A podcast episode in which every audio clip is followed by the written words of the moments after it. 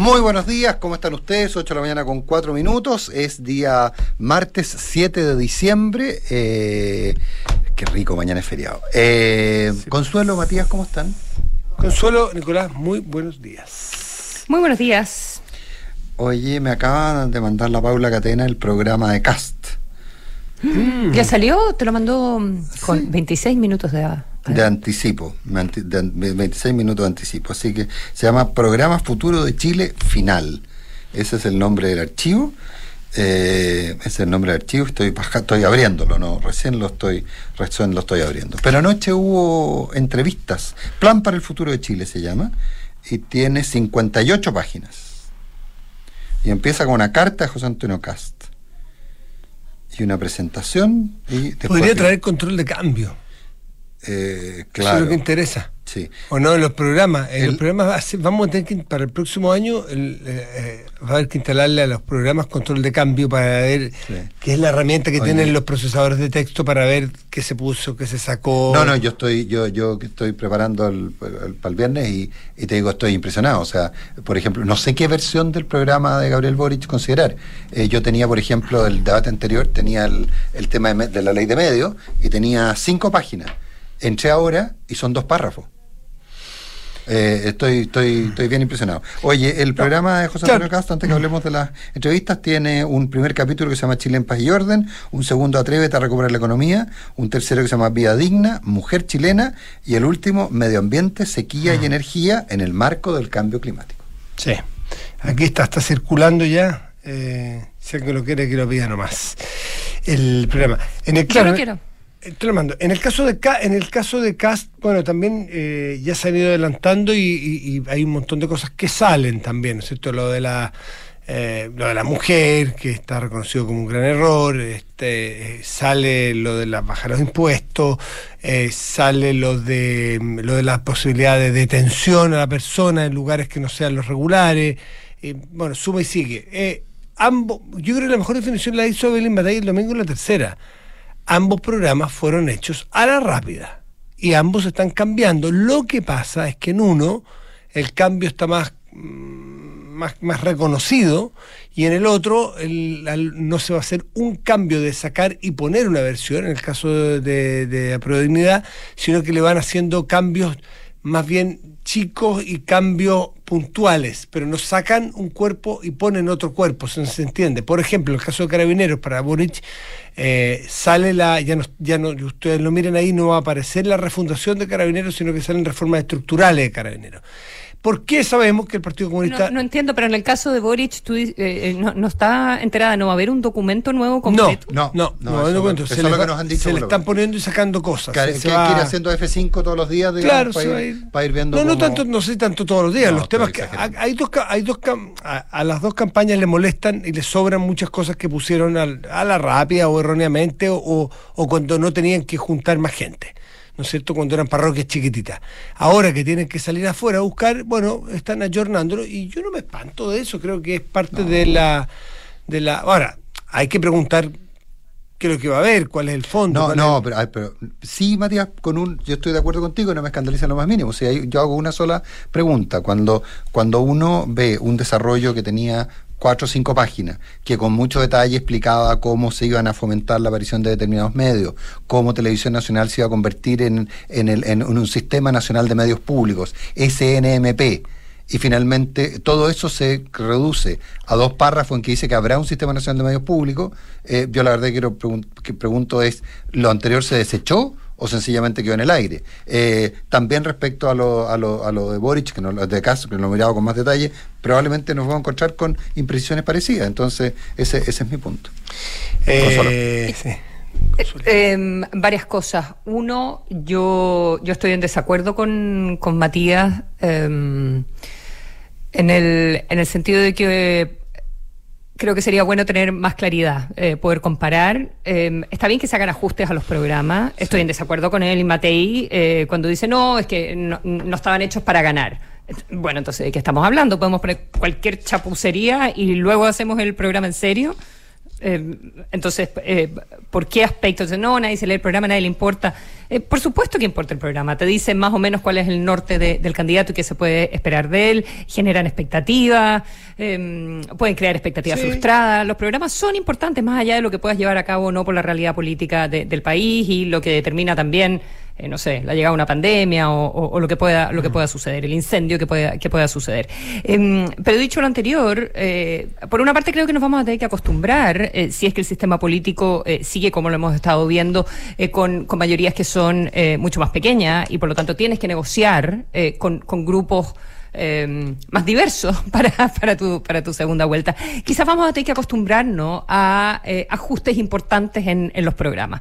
Hay que ver, y lo conversamos con la Paula Catena eh, recién, em, cómo se descuelgan los candidatos sobre esos ajustes. En el caso de José Antonio Cas, por ejemplo, de temas que eran valóricos, que eran importantes, que eran fundamentales para él. Eh, ¿Por qué se ajustan? ¿Cuál es la justificación para que ellos, para que ellos se mm. ajusten? Pero creo que es un proceso que tiene que ser em, hecho de cara a la ciudadanía. Em, y una manera de hacerlo de cara a la ciudadanía es hacerlo ordenado, porque si no, ¿cómo haces el traqueo para atrás? Eh, de decir qué cosas están cambiando, de qué manera. Y creo que sí, eh, yo no estaba enterada que el candidato Boric no iba a sacar un documento completo. Por eso, Consuelo, es que yo planteé que si bien los dos han sufrido cambios, en el caso de CAS, por ejemplo, está el medioambiental, eh, por eso dice la broma del control de cambios, que es esta herramienta que trae el procesador de texto, porque sí es importante... Que, con el procesador, con el, con, con el control de cambios podría lograr el efecto que tú planteas. En ver qué se cambió, dónde se cambió. Eso yo estoy de acuerdo contigo. Poder hacer un contraste es importante ver su ir cambiándolo todos los días un poquitito. O sea, si bien los dos cambian, hay formas de, hay cambios y cambios. Hay cambios en la forma y en el fondo. No sé si me explico. a ver, pero es que en el caso de Boric, explícame, yo, yo no entiendo bien la estructura, porque tienes, por ejemplo, eh, no sé, un equipo que está trabajando la eh, propuesta de impuestos eh, ¿verdad? Hoy día el medio exante, y ya lo habían publicado que la tercera, ayer, eh, eh, decir, bueno, en realidad la, propuesta de recaudación tributaria se va a reducir, qué sé yo, de 6 a 5 puntos del PIB en, el periodo de gobierno, si es que ganar en cuatro años, ¿verdad? Baja un punto y a la larga igual aspiramos a, a los ocho, pero luego eso lo tiene que ver el Consejo Asesor Económico, ¿verdad? Que estos son todos los equipos donde se incorporaron desde otros partidos para, para la segunda vuelta.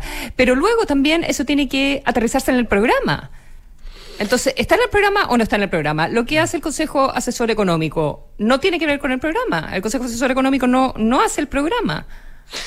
Eh, la defensa que hacen, en, por ejemplo, en el comando de CAST es que este no es un. que, hay que diferenciar. Eh, eh, sería discutible, yo estoy, yo estoy. no usan al mensajero. Eh, es que el otro era una, un programa de campaña y este es un programa de gobierno. Esa es la explicación.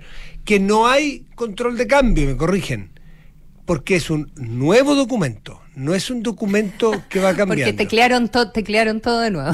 Porque es un, claro, pero, es un nuevo documento. Eh, bueno, yo por, suerte. Estamos hablando de dos procesos distintos. creo que las dos candidaturas lo están abordando de manera diferente, con cambios importantes por la incorporación y por la necesidad de, eh, de nuevos votantes y de nuevos grupos políticos que, se están sumando, independiente de que no vayan a formar parte del gobierno, lo que también es interesante. Eh, pero. No, me parece, o sea, si tengo que escoger cuál procedimiento, si bien no me gustan tanto estos ajustes, debo admitirlo, pero eh, eh, prefiero el de CAS, creo que es mucho más sencillo, mucho más fácil de entender y de hacer las comparaciones. Exacto. Sí, claro.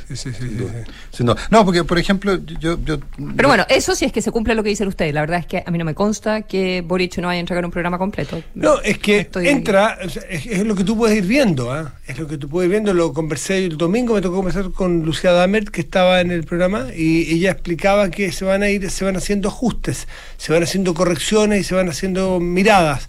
Eh, lo dijo oficialmente hasta donde yo mi comprensión de, auditiva eh, entendió bien, eso era, y no, no, no, ironía ni mucho menos, ellos defienden de esa la forma de hacer las cosas.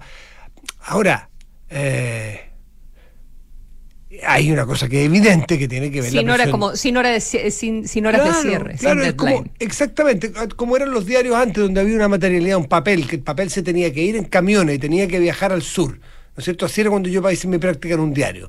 Ahora... somos, somos demasiado Somos demasiado análogos.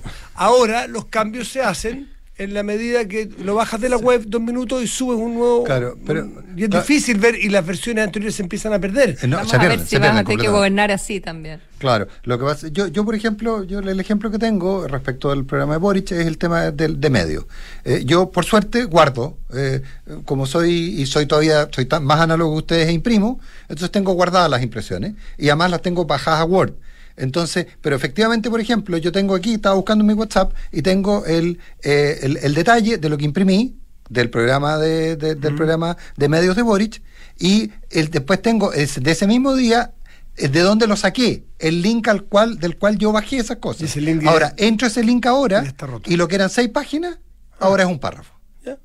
Entonces, el control de cambio tampoco sirve en ese caso. Claro, y ese es otro, claro, estamos un poco, parecemos programa de gobierno, estamos bien desordenados, pero eh, lo, que, lo que tú planteas, Nico, es, ok, ¿cuáles son las precisiones? Porque uno es que eh, haya cambios, otro es que esos cambios se expliciten todos juntos, otro es que los vayas cambiando de a poco y actualizando en unas páginas web que al final es muy difícil hacer el, el traqueo. Pero otra versión, la que tú planteas, es decir, ok, no hice un cambio, sino que quité todos los detalles. Entonces queda solo como un encabezado que tú al final no sabes cuál es la bajada de ese tema. Eh, lo que también eh, representa una dificultad. eso... es lo que estoy diciendo. Y, y, uno hubiera esperado que fuera el orden fuera al revés. Cuando era un programa para una primera vuelta o para una primaria. Una cuestión más general. Eh, que fuera más general. Y cuando es para gobernar, que fuera tan particular como era el anterior. Y se, y se cambió. Porque era complejo, porque hablaba de financiamiento estatal, porque hablaba de un montón de cosas que sin duda hoy día sacarían roncha. Entre otras cosas, seamos honestos, para uno, para uno hubo mucho tiempo y para, para otro hay muy poco tiempo. Para uno hay que hablarle a una parroquia chiquitita y para otro hay que hablarle a una cantidad de gente mucho más grande. Ese, son dos realidades súper distintas y hay que ser comprensivo en que así, mm. así es, así son las cosas. O me van a decir ustedes que... Yo soy más binario, yo necesito, necesito comparar. Está bien, pero si puedes comparar, ahora sería bueno y sería me hace más difícil la pega. Si nos escuchan, si nos escuchan lo, de, los comandos que yo sé que escuchan, como escuchan todos, supongo, eh, sería bueno que por, en, pos de la transparencia vayan dejando las versiones anteriores, porque mm. así mismo podemos ver cómo han cambiado y modificado, porque yo al menos no me, no, me parece que sea tan eh, condenable los cambios en la medida que sean transparentes y explicados. Es decir, ¿sabe qué? Como dijo Cáceres el otro día, lo de la mujer nos equivocamos, lo pusimos mal, pedimos perdón. ¿Sabe qué? Si Boris dice, en realidad refundar Carabinero era un poquitito pasado para la punta, mm. era pasarse tres pueblos, yo hago es comparar los que estaban subidos, mm. Lo que yo hago es comparar los que están subidos en el CERVEL. Sí, que eso claro, porque hay un Ese es mi ancla. Que eso están todavía. y en base a eso uno puede comparar. es eh, difícil encontrarlos, pero se pueden buscar. Claro, pero por, por, ejemplo me apuntan de una de las candidaturas que en el que el equipo económico, por ejemplo, original, que era de Cast, que era eh, que eran dos personas, eh, Eduardo Guerrero y Cecilia Cifuente, se sumaron cinco personas más y que tomaron elementos, definieron los ejes. ¿Por qué se suman más personas? Porque se necesita claro, ampliar la mirada. Que la orientación general se mantiene porque los programas son distintos. No, la orientación general no se mantiene nada. Cuando tú, quieres rebajar impuestos no, eh, versus pues, dejar de rebajar impuestos o al menos modificar. No, pero cuando tú dices. No, pero es que, bajar del 27 al 17, como dijo Casa Noche. 27 al 17, sencillamente los economistas. Eh, el consenso le dijeron, ¿sabe señor? En fantasioso. Yo escuché a un economista decir que eso es fantasioso. Anoche casi yo lo escuché decir, vamos a, tratar de bajar del 27 el impuesto corporativo a 25. Es un cambio sideral. Eso es para llevarlo a la picana, yo encuentro que no. Sideral. Yo encuentro ¿Ah? que eso no es para condenarlo ni llevarlo a la Haya, sencillamente sentido de realidad. ¿eh? ¿Ah? Sí, pero al final, ¿con qué promesas ganan las campañas? Eh, eh, también yo tengo un problema de, la... Entonces es un, es un todo vale, haces un... que era lo que yo discutía un poco ayer con, con él y Matei, ¿verdad? En el programa, en la entrevista. No sé si discutía, pero se, lo, se, lo, Intercambiábamos opiniones, claro. Intercambiábamos, eh, claro, pensamientos al respecto. Eh, porque, mm, bueno, entonces tú puedes ganar un... Eh, ¿Qué es lo que te amarra? Tú puedes prometer el oro y el moro y luego ajustas todos para la segunda vuelta. Mm en elecciones polarizadas. Puedes ganar con un programa completamente fantasioso. No, pero en segunda vuelta no, po. En segunda vuelta no. Claro, entonces. Pero en el primero, sí. es lo mismo, no cumples. Puedes cambiarlo todo entonces. 8-19.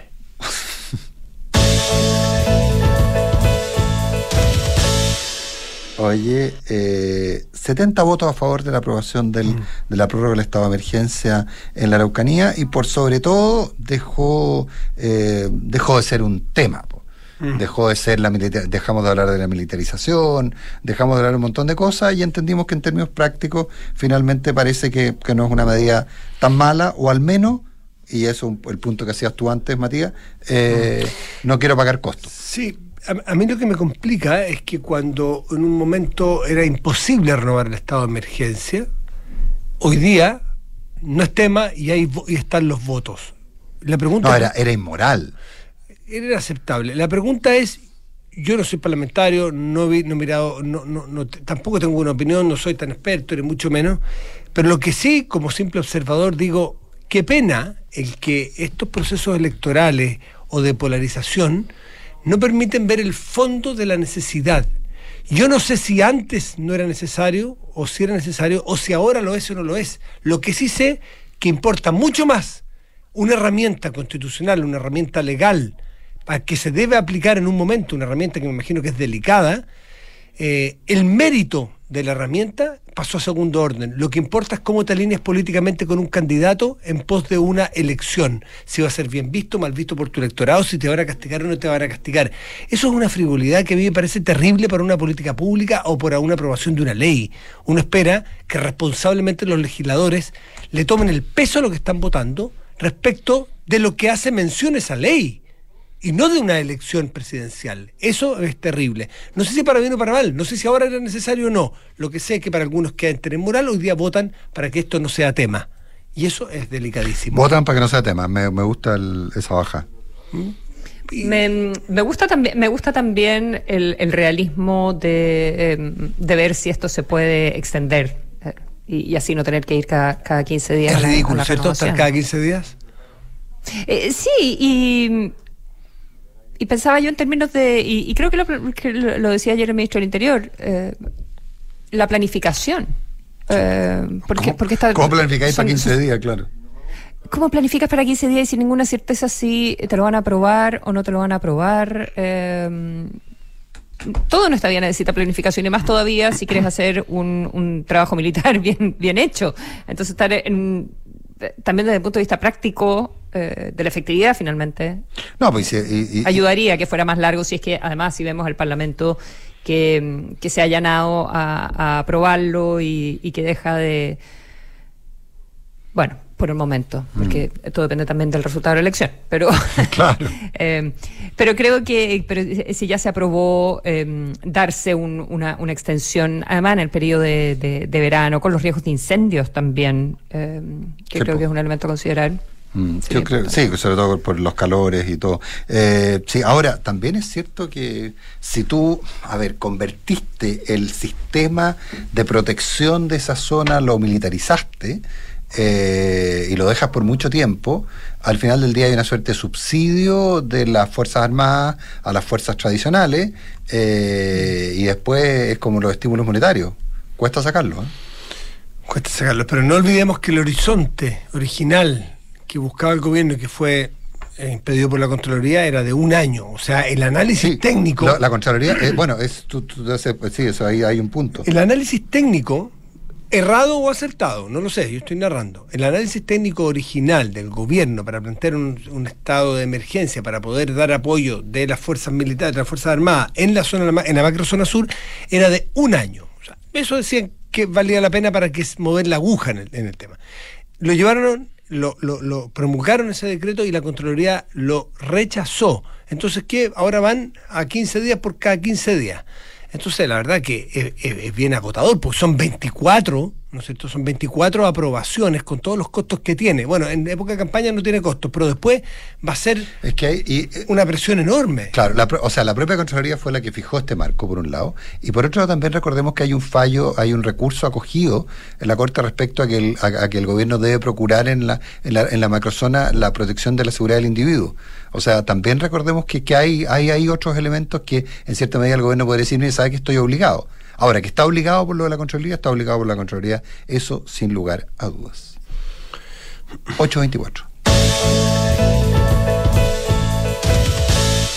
Oye, yo quería gastarme un minuto en, tratar de explicar algo que, que, que, es difícil de, de, explicar eh, y que la gente en general no lo entiende. Ayer me llamó mucha gente muy escandalizada y poco menos que preguntándome qué iba a hacer yo eh, en función, qué iba a hacer, cómo iba a plantearme ahora eh, periodísticamente en función de la decisión del Colegio de Periodistas de apoyar la candidatura de Gabriel Boric. yo a todos los que me preguntaron, que no fueron pocos, ¿ah? Tampoco fueron muchos, pero fueron cuatro o cinco, eh, yo les aclaré que primero que nada en Chile existe, gracias a Dios, a pesar de que hay algunos colegios profesionales que están en contra, eh, existe libertad de afiliación como primera medida. O sea, nadie para, para ejercer una determinada profesión tiene que estar afiliado a un colegio. Y lo segundo, aunque así fuera, los colegios no, te puede, no pueden marcar tu actuar profesional lo que hacen es marcar un orden ético respecto a qué conductas son éticas o no. Ahí me complica un poco el, que, el que si un colegio profesional plantea que está de acuerdo con una candidatura y las razones por las cuales plantea que está de acuerdo con esa candidatura, que tiene que ver con que uno garantiza la protección de la libertad de expresión y el otro no, eh, ahí sí que se convierte en un imperativo ético. Pero prácticamente son muy pocos los periodistas que están afiliados al colegio eh, y, y, no hay ninguna capacidad del colegio de ordenar. O sea, no es que yo de aquí para adelante reciba una instrucción teóricamente o quienes estamos reciben una instrucción de que los, los medios de comunicación están con Boric. Yo creo no, que eh, eh, dos términos, ni vinculante ni representativo. Y una tontera. Eso se lo digo yo. Pero yo al menos, respeto la opinión de esas personas, pero yo al menos no conozco ningún periodista colegiado. Yo, Alipeo era. Estoy, estoy. Y me encantaría que fuera un centro donde se encontraran los periodistas a discutir los temas del gremio. Me encantaría que fuera. Este tipo de cosas solamente aleja a las personas. Ya sea que voten por uno o por otro. Sí, pero aleja, aleja. Cuando un colegio apoya a uno, a mí me parece un error, pero sí, es bueno aclarar el punto porque a mí también me llegó un par de personas diciendo, ah, ven los periodistas. No, no, si estos no son los periodistas, es un grupo de personas que se dedica a eso y, hacen proselitismo o hacen activismo político desde un colegio, pero deberían decir que esto no es representativo, deberían decir cuánta gente tienen activa. Eh, no sé, no es la defensa de un gremio ni la defensa del mejor hacer de un gremio, sino más bien eh, trinchera política y ya está pero que se diga transparentemente para que se sepa. Sí, ahora el primer párrafo es bien desafortunado, Matías, porque dice, el Consejo Nacional del Colegio Periodista de Chile, atendiendo lo consignado en su código de ética y en los estatutos de la orden, en su artículo 11, por, eh, en el artículo segundo, perdón, por unanimidad resolvió apoyar el programa de gobierno del candidato a la presidencia de la República, Gabriel Boric Font. Es decir, mandados, mandatados por, por lo que dice su código de ética. O sea, no es ético no es ético apoyar un candidato distinto a Gabriel Boric. Es fuerte, pero no tiene ningún efecto.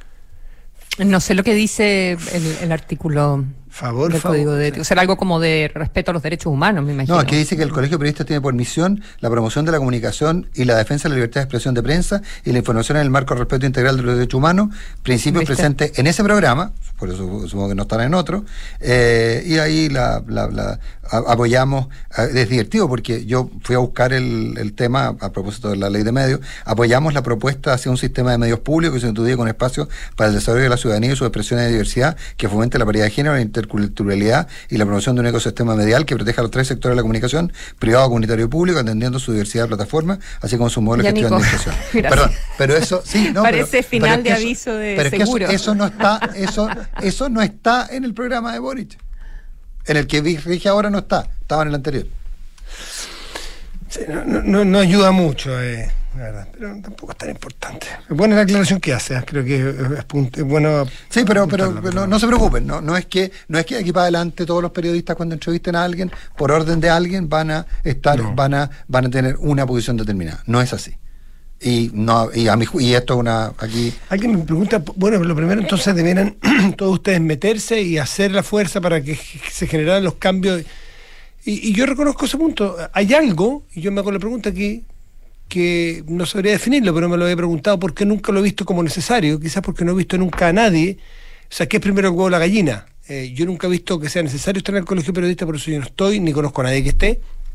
O quizás deberíamos estar todos para que efectivamente eh, haya una, una, una, sana pugna de ideas, como ocurre en el colegio de abogados, en el colegio médico, eh, son los que son más públicos y yo más conozco, que se produce una discusión interesante allí. En el colegio periodista ni siquiera se produce, no sé dónde queda. Eh, nunca he visto que se produzca una discusión interesante. Sería bueno a lo Bueno, si no sabe- pero si no sabes dónde quedas, ¿cómo, ¿cómo sabes si se producen discusiones interesantes o no? No, porque no hace falta. Quizás las declaraciones finales que salen son, no son interesantes. No, nunca he visto campaña, nunca he visto postura. Bueno, nunca pero no visto- puede, no puede, si nunca has estado en el colegio, yo no soy del colegio, nunca he estado en el colegio y probablemente nunca esté en el colegio, salvo que haya una dictadura y haya otras cosas que defender. Eh, pero mm, eh, no, no sé cuáles son las discusiones que se producen adentro. Sí, en general estoy eh, en desacuerdo con la mayoría de las eh, definiciones que toman, pero quizás hay discusiones antes de llegar a esas definiciones que sean valiosas. No, No creo que si uno no ha estado ahí me pueda eh, afirmarlo categóricamente. No, me Darles el refiero beneficio que de la duda. no, porque yo estoy haciendo la comparación con las con, con las discusiones que se producen en algunos gremios que llegan a ser tan profundas o amplias o interesantes que eh, trascienden del propio gremio. Uno sabe quiénes son los que postulan el colegio de abogados y uno conoce las listas y las posturas y las discusiones y hasta cómo se dan las votaciones. Acuérdate, el colegio de abogados era tema que si la paridad, que quién daba un voto, quién, en fin, quién hombres cedían a mujeres, fue noticia. En el colegio de médicos hemos entrevistado a los miembros del colegio médico, a los, a los postulantes. Este es un colegio en el cual no, no sé, pueden ser discusiones internas, pueden ser, pero es que es tan chiquitito, yo creo que, que no sé cuáles son las discusiones que se dan. Públicamente yo no he visto en una, no sé si tú has visto. Yo no he visto. No solo no he participado, sino que no he visto. A eso me refería. 8 de la mañana con 30 minutos. Descubre Alemana Sport, la de Clínica Alemana, el más moderno centro de traumatología y medicina deportiva, donde un equipo multidisciplinario de especialistas trabaja junto a ti para optimizar tu rendimiento. Reintégrate a tu deporte y eh, para prevenir lesiones. Contáctanos al alemanasport.cl. Con Inmobiliaria Terrafirme, invertir en Providencia y San Miguel ahora es más fácil. Paga solo el 5% de pie y el resto financialo hasta en 60 cuotas. Conoce más en terrafirme.cl y construye tu espacio, tu historia. ¿Eres de los que siempre busca lo mejor, el mejor restaurante, la mejor película? Deja tu futuro en las mejores manos y cámbiate a AFP Habitat, número uno en rentabilidad desde el inicio de los multifondos en todos los fondos. AFP Habitat, 40 años haciendo crecer tus ahorros. En la Asociación Chilena de Seguridad siguen dejando los pies en la calle para cuidarte y entregarte todas las herramientas para que tu negocio siga funcionando. Volvamos con todo, volvamos seguros, súmate a la H. Una aplicación que te permite hacer todas tus operaciones 100% online y en cualquier momento. Descarga hoy la aplicación Mi Inversión de Banchile Inversiones, inversiones digitales para todos. Hay un momento que puede cambiarlo todo. Es un golpe de inspiración que te ayuda a tomar una decisión importante o a atreverte a mucho más. Ese momento se llama Momento OK. Aprovecha el tuyo con el apoyo de Movistar Empresas y transforma los cambios en oportunidades. OK.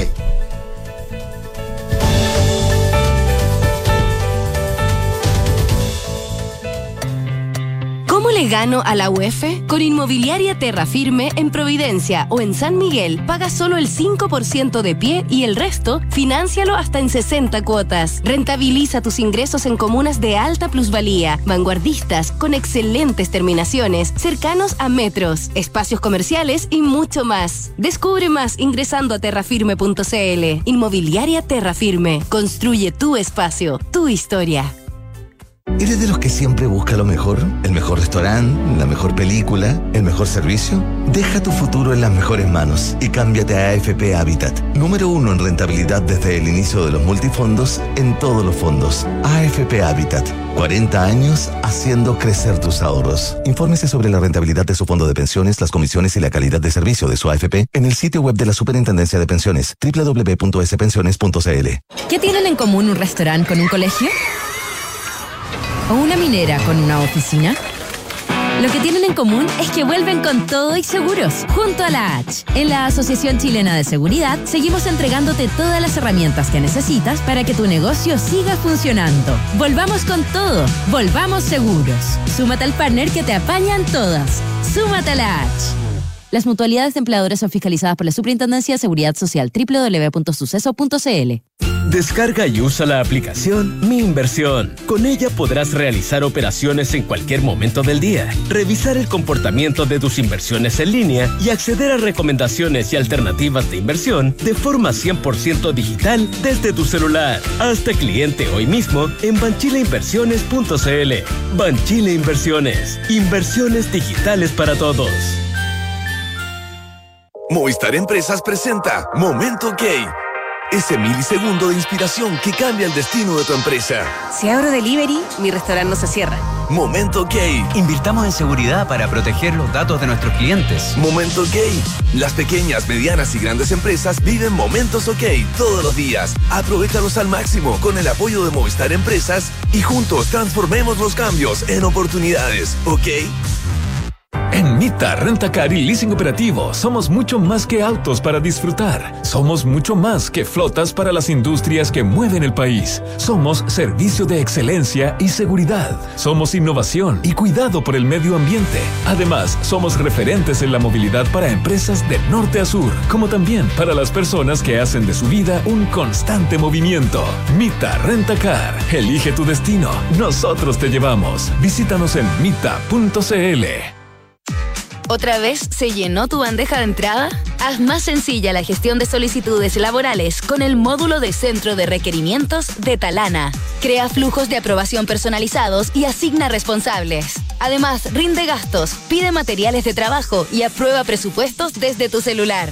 Únete a las miles de empresas que ya han digitalizado su área de recursos humanos. Con Talana, rediseña la forma de trabajar.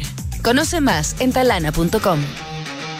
Excelencia es crecer más, pensar con libertad. Libertad para saber por qué y emprender un camino propio. Libertad para transformar obstáculos en oportunidades y cambio en valor.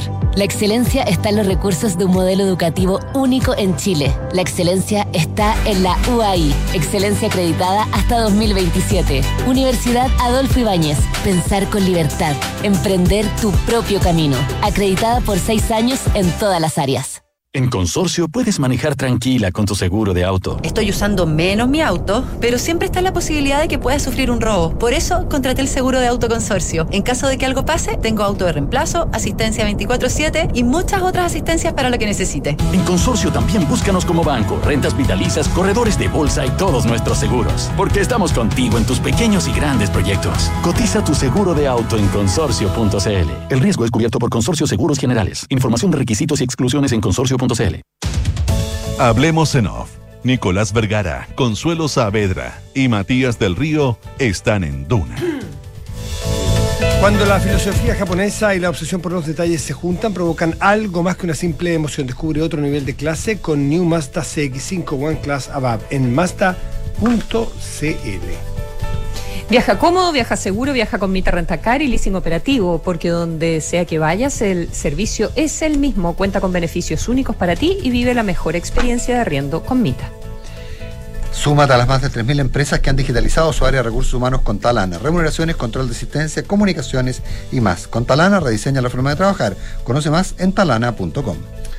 La excelencia está en la UAI, eh, la excelencia de los recursos de un modelo educativo único en Chile. Universidad Adolfo Ibáñez, acreditada hasta 2027 y en todas sus áreas. En consorcio quieren que manejes tranquilo, por eso con tu seguro de autoconsorcio cuentas con asistencia 24/7, estés donde estés, porque estamos contigo en tus pequeños y grandes proyectos. Cotízalo ahora, conoce más en consorcio.cl. Son las 8 de la mañana con 37 minutos, hablamos en off en Radio Duna y tomamos contacto con eh, Leopoldo López, líder opositor venezolano ampliamente conocido, quien está de visita en nuestro país. Leopoldo, ¿qué tal? Muy buenos días, gracias por estar con nosotros. Muy buenos días, ¿cómo están? Eh, menos golpeado que usted parece. Se sienten unos golpes, nos preocuparon. No, no, esto Leopoldo no Ah, no, es que estaba, estaba cerrando una puerta, disculpa. Ah, no, no, no, no, que no, no, por un segundo nos asustamos. ¿Qué te trae a Chile, Leopoldo, en esta oportunidad? ¿Tiene que ver con la contingencia política, el momento? Cuéntanos. Mira, yo he estado eh, recorriendo varios países de América Latina intención de reunirme con mis compatriotas venezolanos. Eh, aquí en Chile, como ustedes bien saben, hay más de medio millón de, de venezolanos muchos de ellos compañeros nuestros eh, que están aquí ahora y se han venido organizando, eh, no solamente aquí en Santiago, sino en el resto del país. Y pues me ha llevado a varios países, he estado en Colombia, en Ecuador, en República Dominicana. Eh, Leopoldo, eh, Costa Rica, Guatemala. Leopoldo, perdón, ¿Sí? me da la impresión que te estás moviendo y eso ah, genera que se escuche mal la comunicación. ¿Y ahora me escuchan bien? Ahora sí, ahora sí. Perfecto. Ok, o sea, no tiene que ver con la contingencia electoral chilena, sino más bien es un trabajo político venezolano, de las organizaciones venezolanas en el extranjero. Sí, correcto, correcto, como lo estoy haciendo en otros países de América Latina. Perfecto. El hecho, en todo caso, Leopoldo López, eh, de que estemos en un periodo electoral a solo dos semanas de la segunda vuelta presidencial, em, hace que, que tu eh, visita, porque el tema de Venezuela ha estado presente en las campañas durante todo, todo el año, ¿verdad? Hace que tu visita adquiera un, tono político respecto de, de Chile. Y tú, de hecho, se cortó, parece. Has hecho declaraciones al, al respecto. No sé si estamos con Leopoldo todavía en la línea. Mucho. Mm, no. Oh, no escuchas. Leopoldo, ¿ahí nos escuchas? Ahora sí, ahora sí. Ahora sí. bueno, lo, que te, preguntaba en el fondo por la incidencia política de tu visita, porque es innegable que, el tema de Venezuela siempre está presente en, en, las, en las campañas. Eh, ¿Tú te vas a reunir con, con gente de los comandos de las dos candidaturas? Mira, me he reunido, como, como te comenté, con, con venezolanos. He estado también reunido y me voy a reunir con varias universidades también. Eh, y esa, esa ha sido la agenda que he tenido y también con gente como ustedes, con medios de comunicación que nos han preguntado sobre nuestra opinión de lo que está ocurriendo en Venezuela y por supuesto eh, la similitud de lo que pueda estar sucediendo acá en Chile con lo que ha ocurrido en nuestro país durante los últimos años. Eh, recordemos que en Venezuela eh, fue el primer experimento de una asamblea constituyente y por supuesto que genera interés en, comparar lo que ocurrió en nuestro país con lo que está ocurriendo en Chile. ¿Y, qué elementos en común ven ustedes entre esas dos realidades? Mira, mucho, eh, mucho. Primero, eh, el proceso en sí. en el caso venezolano, para nosotros la constituyente fue el principio de un proceso en donde se terminó de socavar la democracia eh, por supuesto, este es un proceso que apenas inicia, pero eh, un poco la, motivación por la cual se dio el discurso eh, y también em, un poco lo que fue en el caso de Venezuela el cambio de las instituciones, no solamente en estructura, sino en composición, tuvo como consecuencia haber socavado la democracia en nuestro país. yo creo que hay que tener mucho cuidado con lo que significa un proceso como, como ese, en el sentido no de cambiar la constitución, que sin duda alguna eh, es una constitución que debe de revisarse, reformarse, sino de darle un, cambio en el que eh, se vulnere el Estado de Derecho y lo que es la autonomía de los poderes públicos. En el caso venezolano, desde el primer año, después de la constituyente, ya Chávez tenía eh, una Corte Suprema que era de sus afectos, el fiscal general era su abogado, el contralor era eh, una persona muy cercana, el tribunal electoral era parte de su equipo de campaña eh, y eso fue todo consecuencia del proceso constituyente. Ahora, hay otros procesos constituyentes en América Latina que no han tenido esa misma, ese mismo resultado. Colombia, por ejemplo, que también tiene ya sus años, no derivó en una dictadura como derivó la venezolana. Puede haber sido buena o mala, eh, la constitución gustarle unos a otros, pero no, no desarmó el andamiaje institucional de ese país. ¿Qué te hace pensar, o si es que tú crees más bien que lo que ves en Chile se parece más a un modelo o a otro?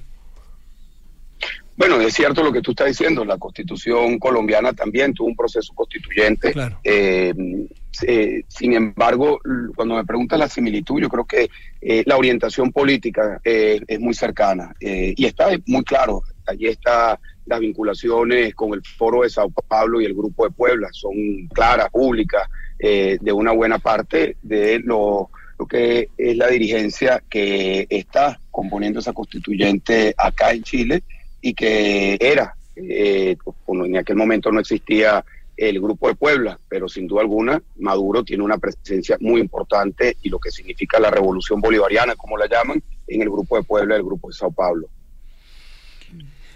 Te quería, te quería preguntar eh, si pudieses elaborar un poco más unas declaraciones que hiciste el fin de semana, tengo entendido que en Canal 13, em, sobre, sobre el candidato Gabriel Boric y mm, eh, que su proyecto eh, político tendría cercanía con el proyecto político de Maduro.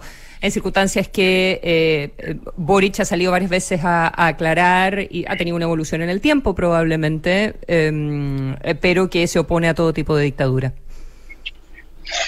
Mira, allí están los mensajes que ha puesto en apoyo a la revolución bolivariana, en apoyo a Maduro. Eh, son muchos de los mensajes que ha puesto a lo largo de estos años públicamente en apoyo a Nicolás Maduro y en apoyo al proceso político en Venezuela que tuvo como consecuencia la desgracia de nuestro país. Este, y bueno, es, muy claro, ¿no? Que eso ha sido su posición y también a mí me parece muy similar a lo que fue la posición de Chávez justo antes de elegirse, en donde él negaba eh, su vinculación con Fidel Castro, en donde decía que Cuba era una dictadura eh, y que él no quería eso para Venezuela. Meses después de haber sido electo, Fidel Castro estaba recorriendo las calles de Venezuela abrazado con Chávez y Chávez estaba anunciando que Venezuela transitaría hacia el mar de la felicidad que representaba Cuba. Y en aquel momento muchos venezolanos nos burlamos, o no nos burlamos, sino subestimamos eh, lo que eran esas declaraciones. Decíamos, Venezuela jamás será como Cuba. Venezuela es un país con una clase media fuerte, con unas instituciones sólidas, con un Estado de Derecho, con unas Fuerzas Armadas eh, constituidas eh, e independientes, con PDVSA, eh, un país con ADN democrático, un país que está en el continente americano, eh, en donde hay una tradición democrática. Todos esos argumentos lo dan. Pero no, pero no, pero las declaraciones, disculpa Leopoldo, en una en una situación no solo parecida, sino peor a la cubana. Eh, disculpa, Leopoldo, pero, pero Boric entonces no tiene derecho a haber cambiado de opinión con, con el tiempo. Eh, estoy leyendo uno de sus tweets. El gobierno de Nicolás Maduro está violando gravemente los derechos humanos. Desde la izquierda debemos condenarlo sin empates ni matices. Eh, bueno, pero ahí están, ahí están los mensajes que ha dado él y también parte de, su grupo. una de las personas más cercanas a él, su colaborador, eh, fundador del grupo de Puebla. Y es muy parecido a lo que nosotros vimos en Venezuela antes de Chávez ser electo y también muy parecido a lo que hemos visto antes de distintas elecciones en donde siempre se matizan las posiciones. Yo simplemente estoy relatando lo que nosotros vivimos en Venezuela, lo que ha sido nuestra, nuestra eh, historia traumática de cómo el país fue embaucado en un proceso en donde la inmensa mayoría de los venezolanos pensamos que tenía que ver con más democracia, con una democracia eh, protagónica y directa, como se hablaba en aquellos momentos, con darle eh, los derechos a los ciudadanos, con mayor prosperidad y beneficio para la población. Y lamentablemente la consecuencia fue la destrucción de la economía, una tragedia humanitaria sin precedente en el continente y la mayor crisis de migración que se ha vivido en el continente americano. Esa es nuestra historia y para nosotros, eh, quienes han apoyado y quienes están cercanos al Grupo de Puebla, al Foro de Sao Paulo, a, eh, em, a, lo que es Nicolás Maduro y lo que representa, pues representa la amenaza de que eso pueda suceder, porque es un proyecto político común y allí han estado eh, las distintas declaraciones que se han dado a lo largo de los años de estos grupos. Em, Leopoldo López, tú has hecho en las entrevistas que yo te he leído, y todos te hemos leído en el tiempo, eh, haces una mm, haces una analogía con este momento de Chile, no una comparación, pero una analogía eh, y una proyección, quizá, a lo que ocurrió en tu país pero de futuro. Yo te quiero llevar un pelito hacia atrás, porque lo que ocurrió con la elección de Chávez y luego, bueno, con la instauración de esta dictadura, eh, toda referencia eh, es eh, absolutamente necesaria llevarla aquí a la crisis política anterior, a DECO y COPEI, los dos partidos principales que tenían alternancia en el poder, pero que perdieron total vínculo con la ciudadanía y la política entonces perdió prestigio, perdió credibilidad entre los votantes. Y por eso buscaron en este, en este golpista, en este tipo como Hugo Chávez, quizás un salvador. Eh, ¿Tú ves la, la orgánica, la estructura política partidaria eh, de Chile hoy parecida a la que ocurría antes de que lo que pasó en tu país? Mira, yo creo que sin duda puede haber una similitud. En Venezuela durante 40 años hubo una alternancia al poder entre eh, una corriente socialdemócrata, que era el Partido Acción Democrática, mm. y una corriente social cristiana, que era el Partido COPEI. Mm. Y esos, esos dos partidos políticos, estando en el poder, eh, si bien los primeros años lograron consolidar la democracia, eh, lograr prosperidad y bienestar para grandes mayorías en nuestro país, hacer reformas sociales muy significativas, no pudieron hacer las reformas políticas durante los últimos años y el proceso político generó en una olla de presión que terminó explotando en, en, varios episodios. Uno de ellos fue el golpe de Estado que da Chávez en el año 92, otro de ellos fue el Caracazo en el año 89, otro de ellos fue el golpe institucional cuando sacan a Carlos Andrés Pérez del mm. poder eh, de una manera también cuestionada eh, en el año 93. Y yo creo que eso tiene una similitud con lo que pudo haber sido las corrientes eh, de, de, lo que ha gobernado en Chile durante los últimos años. mi punto es que en el caso venezolano el remedio fue mucho peor que la enfermedad. Chávez alzó la bandera en contra de la corrupción y convirtió a Venezuela eh, en el país más corrupto por lejos de América Latina. Eh, en un país en donde entró un millón de millones de dólares por renta petrolera en los últimos años y en Venezuela no puedes ver una autopista nueva, no hay un hospital nuevo, no hay escuela, eh, no hay absolutamente ningún rastro de a dónde fueron esos recursos. Esos recursos fueron a enriquecer eh, la cleptocracia que rodeaba a Chávez y hoy en día a Maduro. Eh, sin duda alguna hay una similitud y yo creo que para, para los distintos países de América Latina es una lección sobre la necesidad de hacer las reformas que se necesitan para evitar que los cambios que se den puedan traer, como dije, una una respuesta que sea peor que el propio problema que se está enfrentando. Eh, no, recuerdo, eh, no recuerdo exactamente el año, pero en los inicios del gobierno de Chávez eh, hubo unas elecciones legislativas en que al ser incapaz la oposición de ponerse de acuerdo, llamaron a votar en blanco. Eh, y o abstenerse. Y finalmente lo que, lo, lo, que, lo que llevó eso fue que prácticamente toda la Asamblea Legislativa fuera compuesta por cercanos a Chávez. Eh, esa incapacidad de la oposición de ponerse de acuerdo en ese entonces, uno, persiste, y dos, eh, ¿qué valor le ves tú al voto en blanco como una forma de protesta y demostrar que ninguno de los candidatos forma parte de, que, que no se tiene cercanía con ninguno de los candidatos y que se, se convierta, por lo tanto, en un medio válido? Esto de acuerdo a la experiencia que ustedes tuvieron en Venezuela. Mira, eh, en aquel momento, eso fue en el año 2005, eh, no hubo participación en el proceso electoral eh, porque ya se perfilaba lo que eran violaciones muy profundas al sistema electoral. Sistema electoral que terminó de arrodillarse completamente a, los intereses políticos de Chávez en aquel momento y hoy en día de Maduro.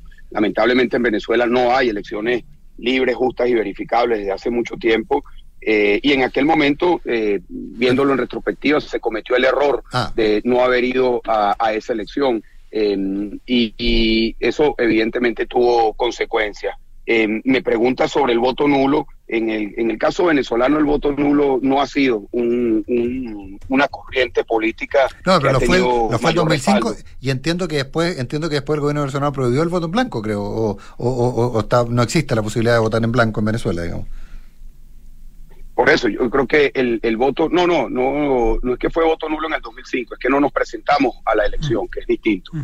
Y, y yo creo que el voto nulo en, en una situación eh, determinante, una situación incluso tan polarizada, eh, yo creo que, que no es la mejor manera de participar. Yo creo que cada quien debe participar de acuerdo a su conciencia y expresando eh, su opinión con, con, una opción palpable. Creo que el voto nulo no, no ayuda a los procesos. Evidentemente es una alternativa que tienen los ciudadanos, pero mi opinión personal, eh, creo que cada quien debe ejercer eh, su derecho al voto a través del apoyo a una opción. Nosotros llevamos muchos años buscando elecciones libres, que es lo que ustedes tienen acá en Chile. En, en mi caso personal, yo estuve preso cuatro años en una unidad militar, siete años privado de libertad y en el año 2015 me tocó hacer una huelga de hambre por 28 días. Eh, otros presos políticos me acompañaron y otras personas también nos acompañaron fuera de las cárceles precisamente para pedir que se convocaran elecciones legislativas en el año 2015. Leopoldo, ¿alcanzo a hacerte una pregunta sobre inmigración antes de que tengas que dejarnos? Seguro. Sí, muchas gracias. Em, eh, y, en relación a las posiciones de nuestros candidatos presidenciales, porque así es recién una, mirada política, ¿verdad?, respecto de, la candidatura de Boric versus la, de Cast. Em, eh, sin embargo, en términos de apertura hacia la inmigración, eh, y sabemos lo que ha significado el fenómeno de entrada irregular, de, venezolanos, ha habido muertes de venezolanos, por lo menos dos personas, que, quizás hay más, pero dos personas que ahora recuerdo en la frontera norte de nuestro eh, país. Sin embargo, el candidato Cast es mucho más duro con esa inmigración eh, que lo que es a grandes brochazos, digamos, que lo que es el candidato Boric. Bueno, yo lo que espero es que se pueda tener una política migratoria en donde se pueda eh, darle estabilidad a una realidad que está allí. Es decir, la migración le puede, le puede poner muros, zanjas, pero es una realidad eh, que está ocurriendo en nuestro continente. Eh, creo que el mejor ejemplo de, lo que se está haciendo con respecto a políticas migratorias es Colombia, el país más afectado. Perdimos. Por la migratoria de Venezuela, el primer país polano, el país fronterizo con. Y eso eh, eh Leopoldo, te, perdón, te hemos escuchado interrumpido. Tú hablaste de Colombia y, y hasta y ahí, y ahí se interrumpió, perdona. No, que lo que estaba comentando, que Colombia ha sido un país que ha tenido una política migratoria que desde mi punto de vista ha sido un ejemplo para, eh, para la región, eh, una política muy valiente y yo creo que acertada eh, en donde se le ha dado estabilidad a los migrantes que han llegado para que eh, puedan incorporarse de manera más fluida, tanto laboralmente como socialmente eh, al, país. Creo que pretender evitar la migración con zanjas, muros, no es el mejor camino para enfrentar una realidad, porque la migración termina siendo como el agua, que si le pones una barrera por un lado, pues termina buscando su cauce por otro. Creo que hay que buscar maneras de eh, estabilizar ese proceso eh, y la mejor manera de evitar que la migración venezolana siga recorriendo por América Latina es que haya un cambio político en nuestro país eh, y que los venezolanos dejen de huir de Venezuela por la tragedia humanitaria que están enfrentando. Leopoldo López, líder opositor venezolano, un millón de gracias por haber estado esta mañana conversando con nosotros. Gracias, Leopoldo. Buen día. Muchísimas gracias. Buenos días. Y nosotros nos vamos, ya viene información privilegiada. Nos vemos. Leopoldo López, perdón, una, una cápita interesante, un apunte. Leopoldo López es, socialista. Eh, de origen, sí, sí. Sí, o sea, por si alguien tiene dudas, porque de repente uno puede pensar en la dicotomía. Eh, izquierda-derecha. Izquierda-derecha, al ser Maduro una dictadura de izquierda bien, bien clara podemos pensar que este es un miembro de la derecha venezolana que está oponiéndose. Este es un tipo que, desde la socialdemocracia, desde, el socialismo, entiendo que participa en organizaciones de la Internacional Socialista, está liderando, eh, es parte de uno de los líderes a esta dictadura, para tener una mirada más completa del matiz político de quien estábamos escuchando. Que tengan un muy buen día. Nos vemos el jueves.